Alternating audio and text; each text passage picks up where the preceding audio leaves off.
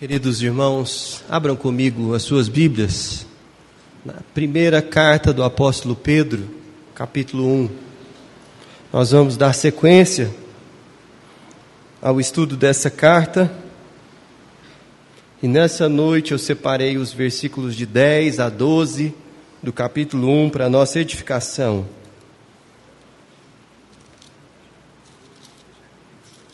Primeira de Pedro, capítulo 1, de 10 a 12. Assim diz a palavra do Senhor. Foi a respeito desta salvação que os profetas indagaram inquiriram, os quais profetizaram acerca da graça, a vós outros destinada, investigando atentamente qual a ocasião ou quais as circunstâncias oportunas indicadas pelo Espírito de Cristo, que neles estava, ao dar de antemão testemunho sobre os sofrimentos referentes a Cristo e sobre as glórias que o seguiriam. A eles foi revelado que não para si mesmos, os profetas, mas para vós outros, ministravam as coisas que agora vos foram anunciadas por aqueles que, pelo Espírito Santo, enviado do céu, vos pregaram o Evangelho, coisas essas que anjos anelaram perscrutar. Essa é a palavra do Senhor. Os concombas formam uma nação que vive na região nordeste do continente africano, mais especificamente no país de Gana. E esse povo, essa nação, eles falam oito línguas principais, que se subdividem em 23 dialetos, dentre eles um se chama Limompeu. E por que, que eu sei disso? Porque em 1994, um casal de missionários brasileiros, o Ronaldo e a Rossana Lidório, saíram aqui do Brasil com a missão de dar continuidade na evangelização daquele povo. E eles chegaram ali, já havia ali um projeto de é, pesquisa sobre essa língua limompeu, e eles começaram a aprender a língua e a ajudar na estruturação da, do registro da gramática, da escrita daquela língua. E também a traduzir mais porções da Bíblia. O projeto deles era traduzir a Bíblia, pelo menos o Novo Testamento, durante o ministério deles naquele lugar. E houve uma situação que eles contam, é, você deve até ter ouvido isso já, se já teve a oportunidade de ouvir o reverendo Ronaldo, que foi decisiva para eles tomarem como prioridade a tradução da Bíblia para o Limompeu. Eles faziam uma série de encontros com pessoas que já haviam se entregado ao Evangelho, de diferentes tribos e diferentes regiões ali em Gana. E como a comunidade não tinha a Bíblia, cada encontro eles ah, ficavam três dias decorando sete versículos da palavra de Deus.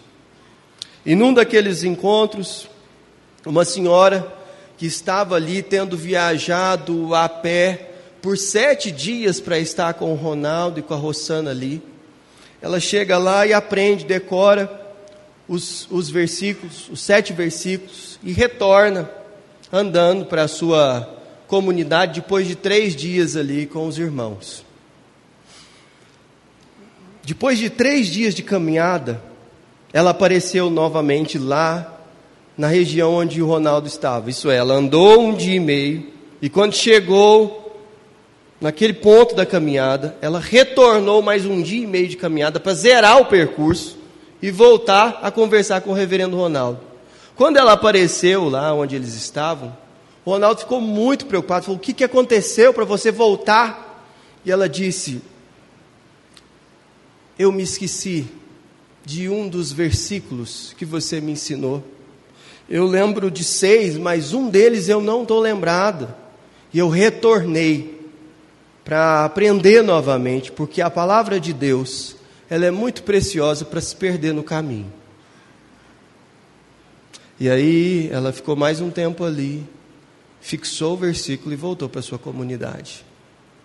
Aquilo impactou tanto a vida do Ronaldo, que ele falou: Eu preciso trabalhar para que essa comunidade tenha acesso à palavra de Deus e possa estudá-la na sua língua.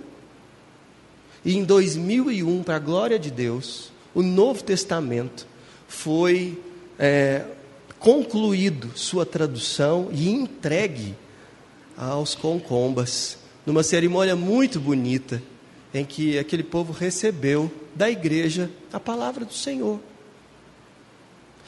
É, é sobre relatos como esse que eu e você precisamos refletir sobre como nós nos relacionamos com a palavra. Infelizmente, a Bíblia, embora seja muito acessível na nossa cultura e no nosso tempo, ela é pouco estudada. E muita bobagem é falado a respeito da Bíblia. Mas a Bíblia se tornou um livro clássico. E a melhor definição que eu, é, que eu tenho de um livro clássico é aquele livro que todo mundo conhece, mas ninguém lê. e nós temos muitas pessoas que falam a respeito da Bíblia, mas no nosso país há um contingente pequeno de pessoas que de fato estudam seriamente a palavra do Senhor. E hoje eu gostaria de olhar para esses versículos que nós acabamos de ler e dar a você ferramentas para você ler a Bíblia sozinho. E eu estou pensando aqui especialmente naqueles que são novos aqui entre nós. E podem olhar para esse livro grande aqui e falar assim: por onde eu começo? Como que eu vou ler esse texto? A letra é pequena, são vários personagens. Eu pensei em começar em Gênesis, mas o que, que é esse negócio de Novo Testamento? Eu queria clarear esse caminho para você ter mais facilidade de ler a Bíblia por si mesmo. Mas se eu for bem sucedido nessa minha abordagem aqui, eu quero edificar você também que já é mais experiente na fé, que já há vários anos lê as Escrituras e tem certa facilidade no manuseio dela. Porque ao final aqui eu quero mostrar para você como a própria Bíblia, a própria Bíblia, ela nos ensina a centralidade da presença da palavra de Deus no nosso cotidiano. E isso não há exceção.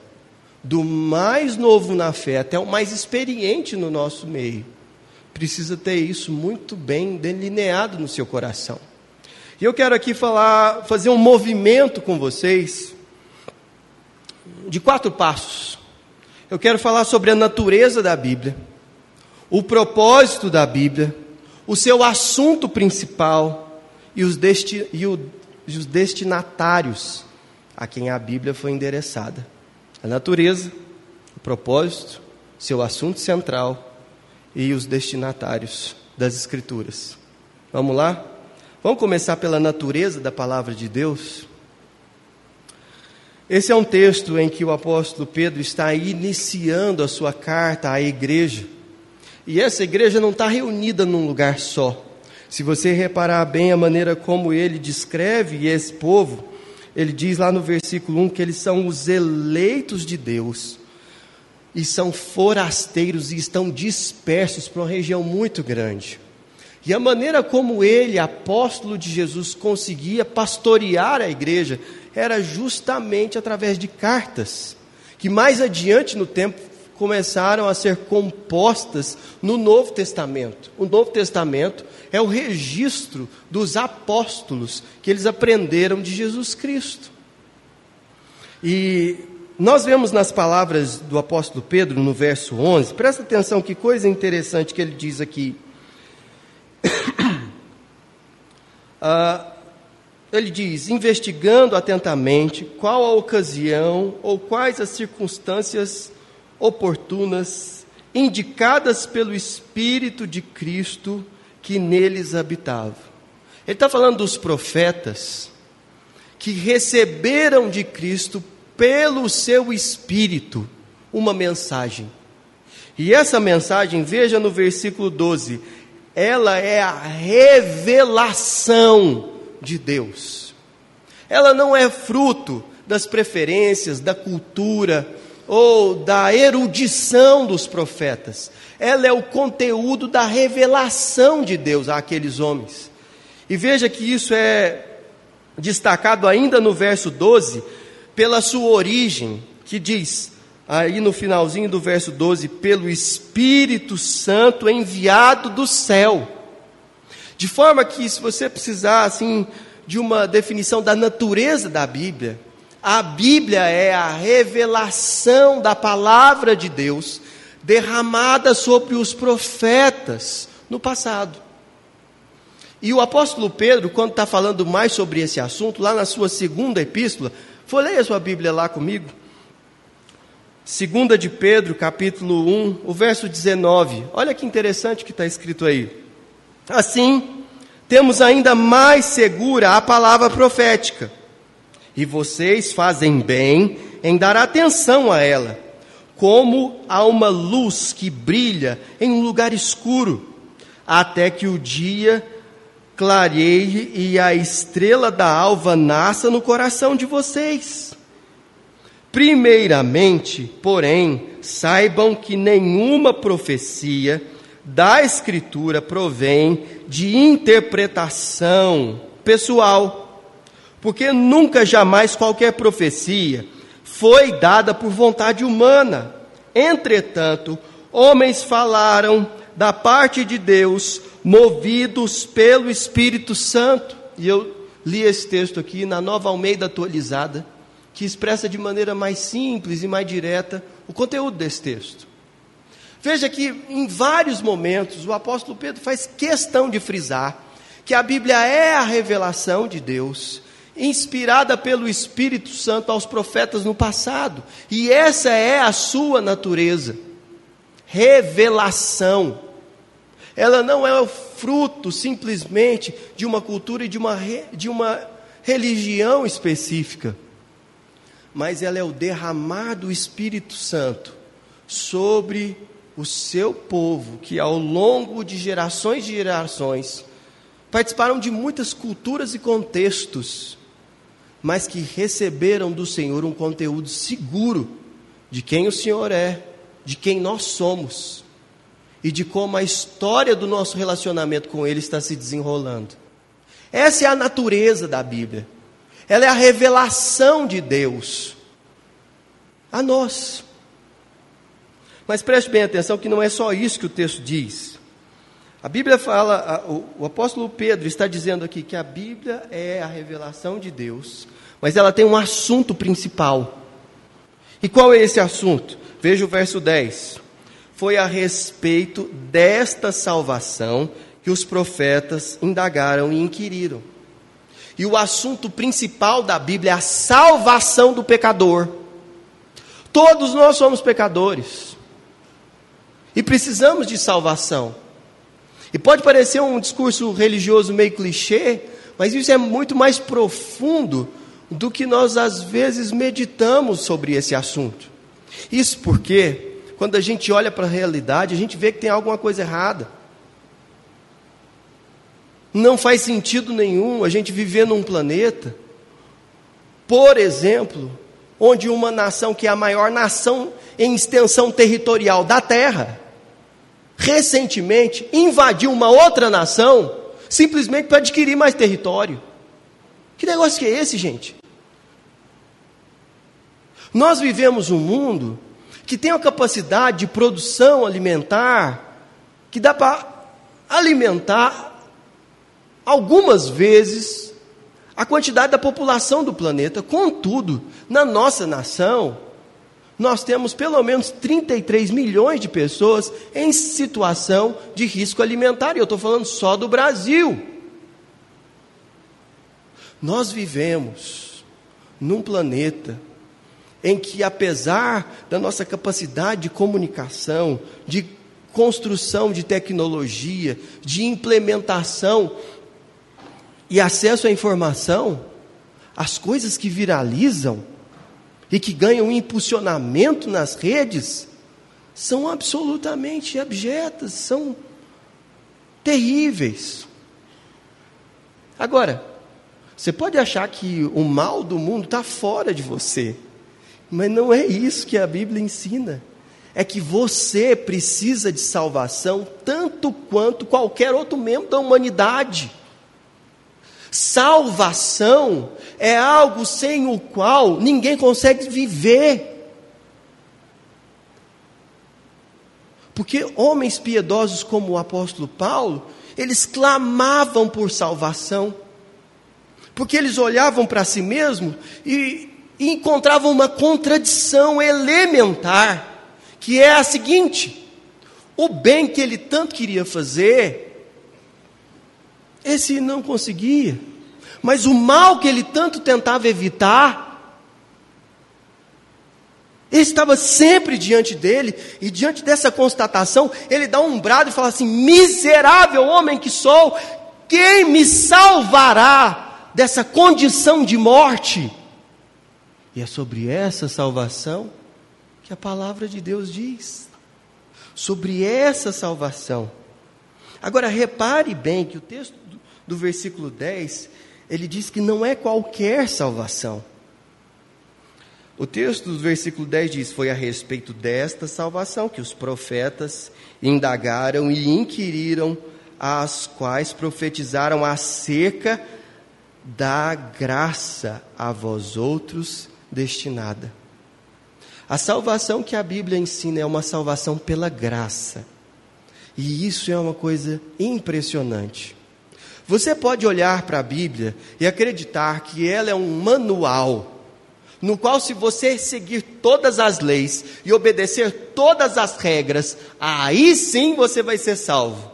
E não há um equívoco maior do que esse, embora ele seja popular. Eu vou mostrar para vocês num texto bíblico, talvez o texto mais é, identificado com a lei de Deus como antes da lei, o pano de fundo é a graça. Se não, abra você junto comigo no, no texto de Êxodo, capítulo 20. O contexto aqui é o, a saída do povo do Egito e a peregrinação deles rumo à terra prometida, Canaã. E antes desse texto que nós lemos, foi a ocasião em que Moisés, chamado pelo Senhor, é, profetizou as dez pragas no Egito e libertou o povo de lá rumo a Canaã. As dez pragas já tinham acontecido. O povo já tinha, inclusive, caminhado o suficiente para se libertar da perseguição de Faraó, cruzando o Mar Vermelho. E aí Deus se revela no Monte Sinai com os dez mandamentos a lei de Deus. Mas veja que antes dos Dez Mandamentos tem um preâmbulo, tipo um título, um cabeçário. E Êxodo 20 começa assim: Então falou Deus todas essas palavras: Eu sou o Senhor, o teu Deus, que tirarei vocês da terra do Egito, caso vocês obedeçam. Não é isso que está escrito aí? Não. O texto diz o seguinte: Eu sou o Senhor teu Deus, que te tirei da terra do Egito, da casa da servidão. Eu sou o Deus que te salvou. Agora vem a lei. Não terás outros deuses diante de mim. Não farás para ti imagem escultura. Não tomarás o nome do seu Deus em vão. Perceba que a salvação do povo de Deus ela não alcançou o povo com uma lei que, se eles obedecessem, eles seriam salvos. Não, a graça está lá para mostrar que, olha, vocês foram salvos porque eu vim na direção de vocês. Salvação não é fruto de empenho humano, de zelo religioso, de alcançar um determinado nível moral em que Deus vai aceitar você. Salvação é pela graça, e até mesmo quando Deus vai derramar o centro da moralidade da sua lei, ele fala assim: olha, presta atenção. Você não foi salvo da terra do Egito porque obedeceu. Aliás, você nem sabia dessa lei. Eu estou derramando essa lei sobre vocês, para que vocês sejam libertos de uma mentalidade escrava, para que vocês vivam a liberdade que eu conquistei para vocês, mas vocês já são livres. Por quê? Porque a salvação é pela graça. Essa é a salvação da qual o apóstolo Pedro está dizendo lá na sua carta que foi profetizada pelos profetas da antiga aliança e que agora alcançou os crentes que estavam recebendo a sua carta. A natureza da Bíblia é que ela é a revelação da palavra de Deus. O assunto principal dela é a salvação do pecador, e eu e você precisamos dessa salvação tanto quanto os homens e mulheres mais perversos no seu e no meu ranking de maldade. Aliás, quando essa salvação de fato alcança o coração de alguém, a impressão que essa pessoa tem é de que o Evangelho de Deus é de fato a palavra de Deus para a salvação de todo o pecador, dos quais eu sou o principal. Foi isso que o apóstolo Paulo nos ensinou. Mas veja que há aqui também,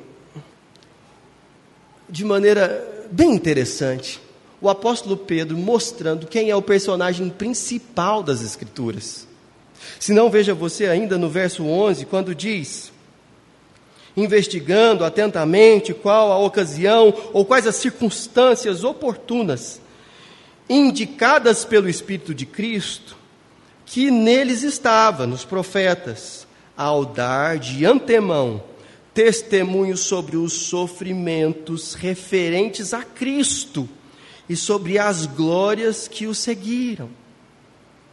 A Bíblia é sobre Jesus, o Salvador, porque ela é a revelação de Deus para a salvação do pecador, que é uma salvação não com base na obediência e no esforço pessoal, mas na conquista do Salvador, e o Salvador não é a igreja, o Salvador não é o pastor, o Salvador não é a política, o Salvador não é um determinado nível cultural ou pertencimento a determinado povo. O Salvador é Jesus, Jesus de Nazaré. E o que os profetas fizeram foi anunciar tanto as dores quanto as glórias referentes ao ministério de Jesus Cristo. E eu quero destacar aqui para você apenas duas passagens que deixam isso com muita clareza. As, os sofrimentos e as glórias de Cristo estão juntos te, em todas as Escrituras, mas particularmente no texto do profeta Isaías.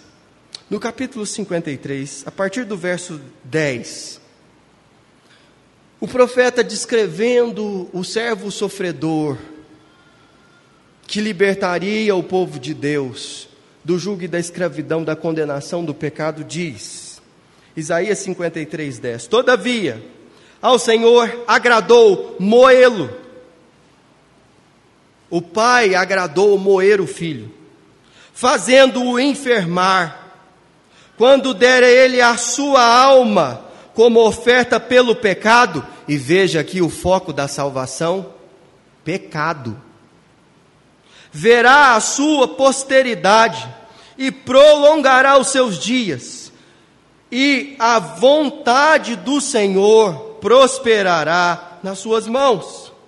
Ele verá o fruto do seu penoso trabalho, e veja aqui a dor de Cristo, os sofrimentos de Cristo, e a, e a sua alma ficará satisfeita.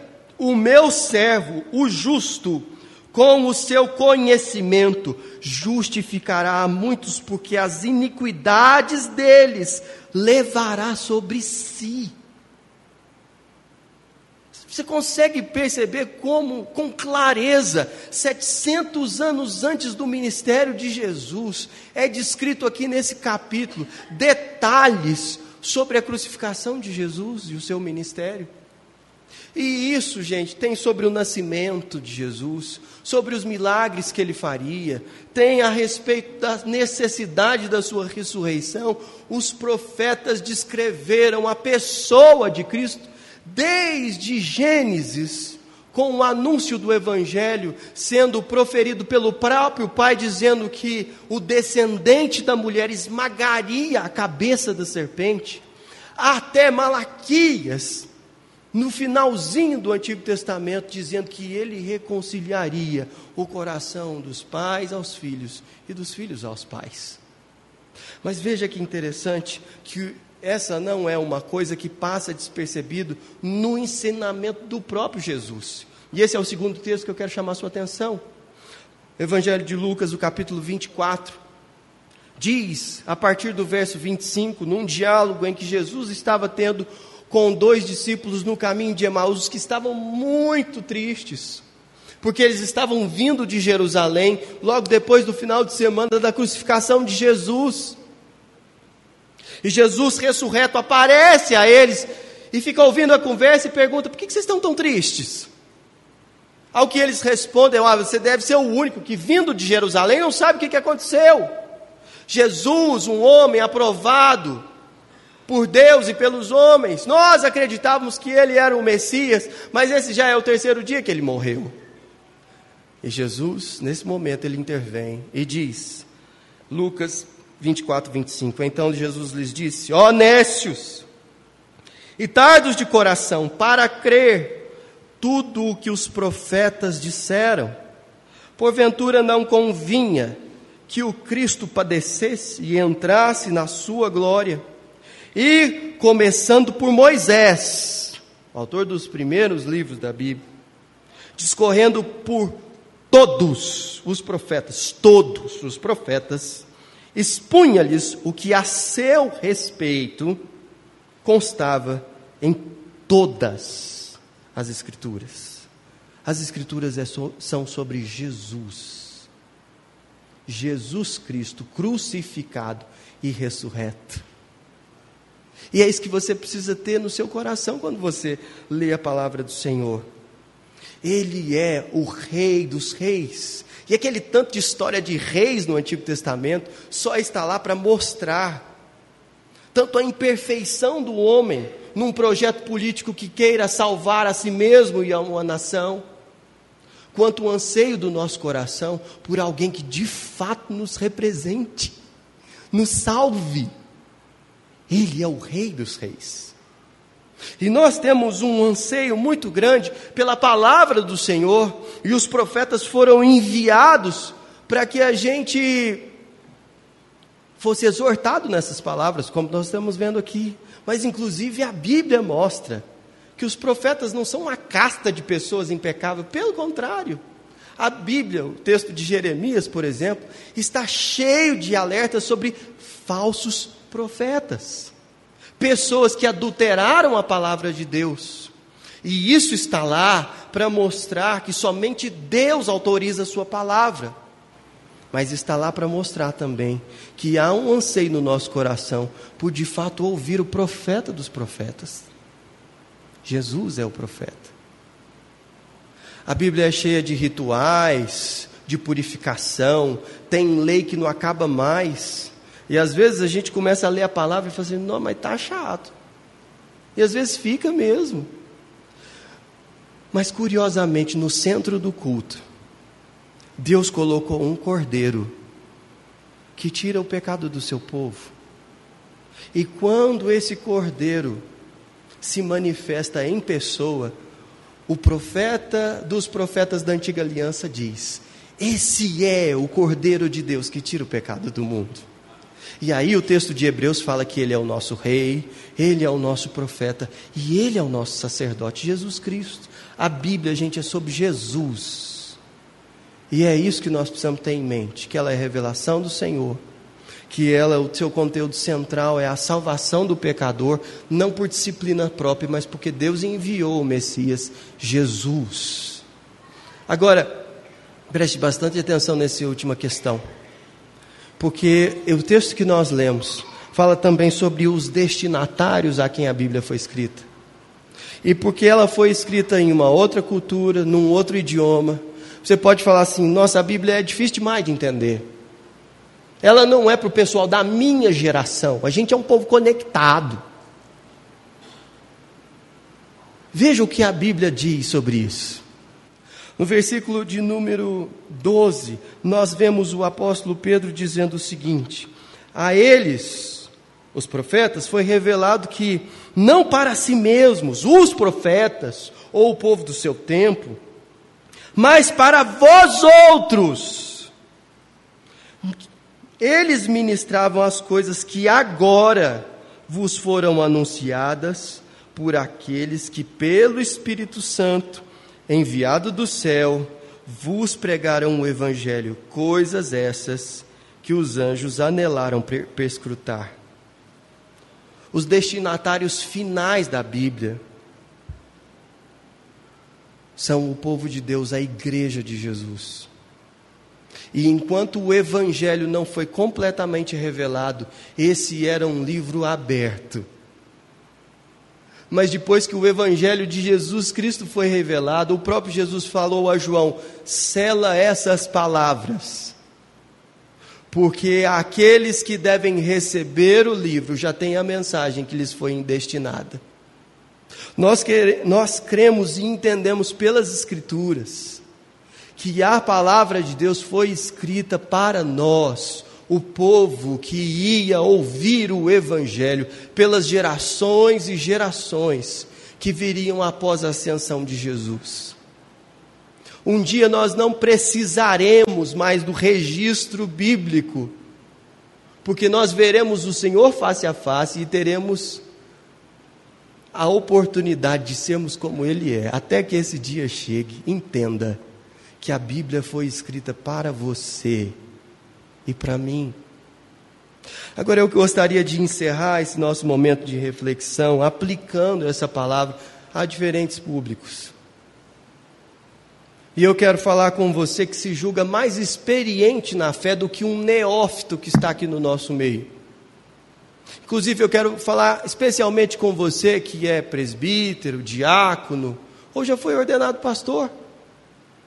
Quero falar com você que é líder de pequeno grupo, que é professor de escola dominical ao ensinar as Escrituras? Você já leu na Bíblia que era fundamental a uma pessoa que exercesse cargo de autoridade no meio da palavra de Deus, que essa no meio do povo de Deus, que essa pessoa tivesse contato diário com as Escrituras? Abra comigo a sua Bíblia, em Deuteronômio capítulo 17. Esse é, é o final da lei de Moisés, quando o primeiro autor das Escrituras estava revisando toda a lei e a história com o povo de Deus. E ele começa a falar sobre como deveria ser o comportamento do rei em Israel, no meio do povo da antiga aliança. E olha que interessante ele diz, Deuteronômio 17, a partir do verso 18. Quando subir ao trono do seu reino, mandará fazer num rolo, para o seu uso pessoal, uma cópia da lei, que está aos cuidados dos sacerdotes levitas. Trará sempre essa cópia consigo, e terá que lê-la todos os dias da sua vida, para que Aprenda a temer o Senhor, o seu Deus, e cumprir fielmente todas as palavras dessa lei e todos estes decretos. Isso fará que ele não se considere superior aos seus irmãos israelitas e que não se desvie da lei, nem para a direita e nem para a esquerda. Assim prolongará o seu reinado sobre Israel bem como os dos seus descendentes.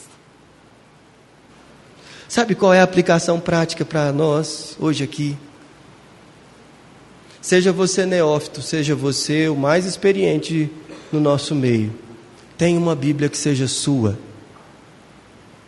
de papel. para você anotar, para você riscar, para você marcar, para você fazer as suas conexões. Tenha uma Bíblia de papel. Não precisa nem ser um rolo. Mas tenha. Medite nela todos os dias. Todos os dias. E mais, não se considere superior aos seus irmãos só porque você conhece um pouquinho mais da palavra. Porque se você conhecer como convém, mesmo que você fosse um rei no meio do povo de Deus, o efeito prático da palavra no seu coração seria Deuteronômio 17, 20. Isso fará com que você não se considere superior aos seus irmãos. Percebe? Tenha paciência em ensinar as coisas mais elementares da Bíblia às pessoas que estão perto de você. Isso é o resultado de um povo que crê no Evangelho. Crer no, no Evangelho da graça de Deus não é desprezar a Bíblia, nem interpretar ela à revelia do seu sentido natural. Crer no Evangelho de Jesus é entender que a Bíblia é a revelação de Deus, que nós somos pecadores que precisam de salvação que Jesus é o Salvador e não há outro, e que a palavra do Senhor foi escrita para nós. Que Deus nos abençoe. Feche os seus olhos. Senhor, nós te agradecemos pela tua palavra, porque ela é viva e eficaz, mais poderosa do que uma espada de dois gumes. Ela é capaz de dividir a alma do espírito as juntas das medulas. E ela é, ó Deus, inspirada pelo Senhor. Habilita homens e mulheres para andar de maneira justa no caminho que o Senhor, pela graça, nos colocou. E nessa noite, Senhor, nós te pedimos, aviva a obra do Senhor na igreja brasileira, para que nós amemos mais a tua palavra e vivamos por ela. Consagramos assim o nosso coração ao Senhor, em nome de Jesus.